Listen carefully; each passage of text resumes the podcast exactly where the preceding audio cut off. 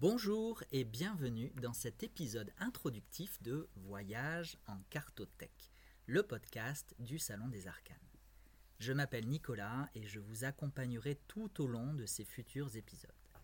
Je suis très heureux de pouvoir enfin vous dévoiler ce projet qui mûrit dans mon esprit depuis de nombreux mois.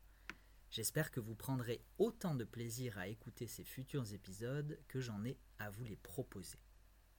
Si vous embarquez sur ce podcast sans connaître le Salon des Arcanes, déjà, bienvenue.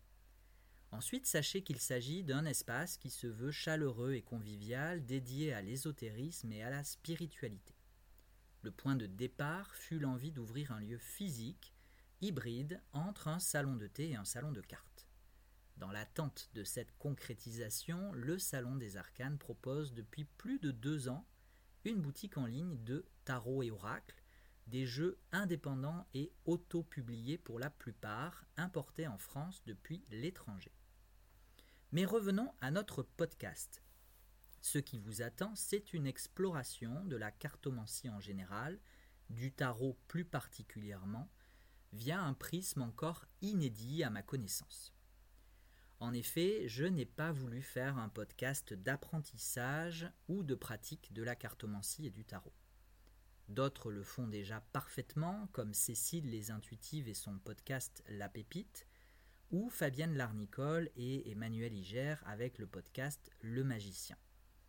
Elles sont pour moi des sources d'inspiration dans mon parcours et j'en profite pour saluer leur travail, les remercier et leur rendre hommage.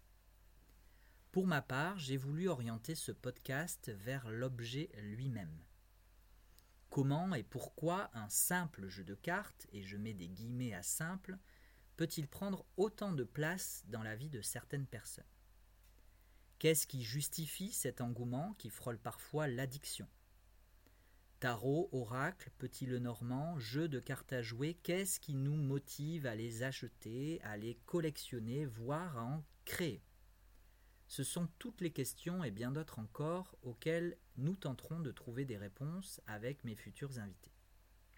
Qu'il ou elle soit connu, voire reconnu ou anonyme, qu'il ou elle soit passionné ou professionnel, qu'il ou elle soit consommateur-consommatrice ou créateur-créatrice de jeux, tous les profils sont ici les bienvenus. Dans l'idéal, j'aimerais d'ailleurs arriver à une représentation paritaire, tant dans le type de profil que sur la question du genre de mes invités. Celles et ceux qui me connaissent déjà savent que je suis attaché à l'équilibre en toute chose. Alors j'ai bien conscience que la sociologie actuelle de ces personnes demeure encore très majoritairement féminine, ce qui devrait se ressentir dans la sociologie de mes futurs invités. Toutefois, je constate aussi que cela évolue et si ce podcast peut participer d'une façon ou d'une autre à cette évolution et à ouvrir certaines portes, alors tant mieux.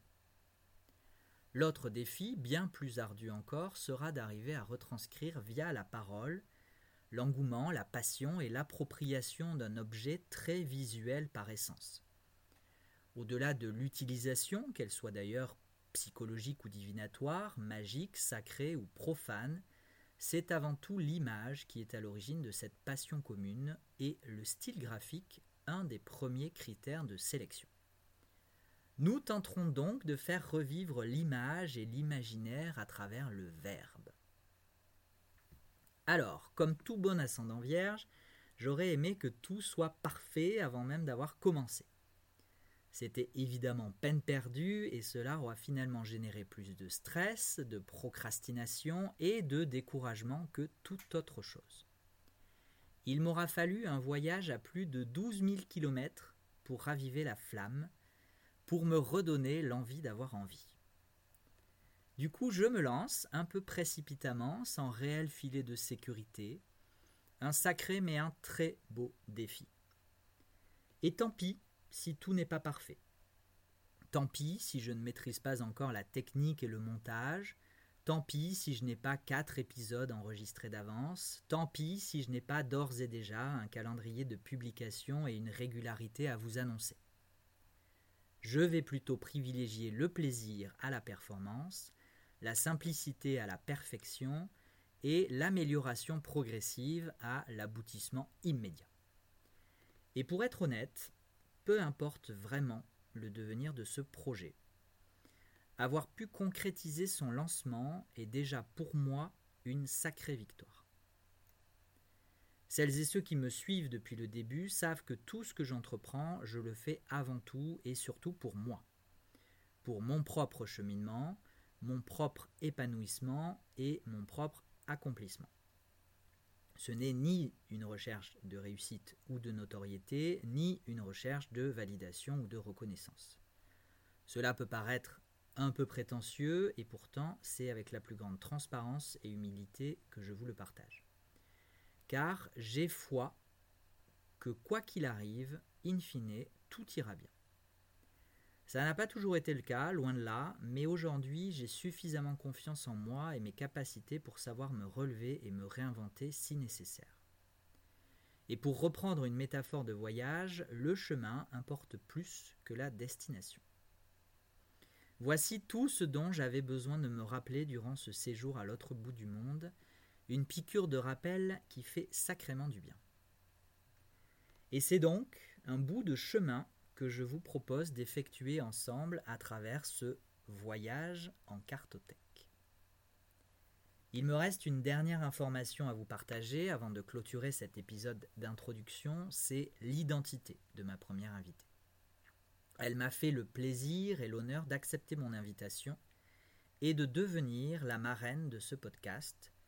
Je veux parler de la seule et unique Yéna de Sol Shadow Tarot cartomancienne touche à tout, médium, c'est une grande collectionneuse et une créatrice prolifique.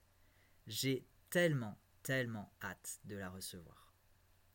Je vous donne donc rendez-vous très prochainement pour la diffusion de ce premier épisode de Voyage en cartothèque. Et en attendant, et comme d'habitude, prenez soin de vous.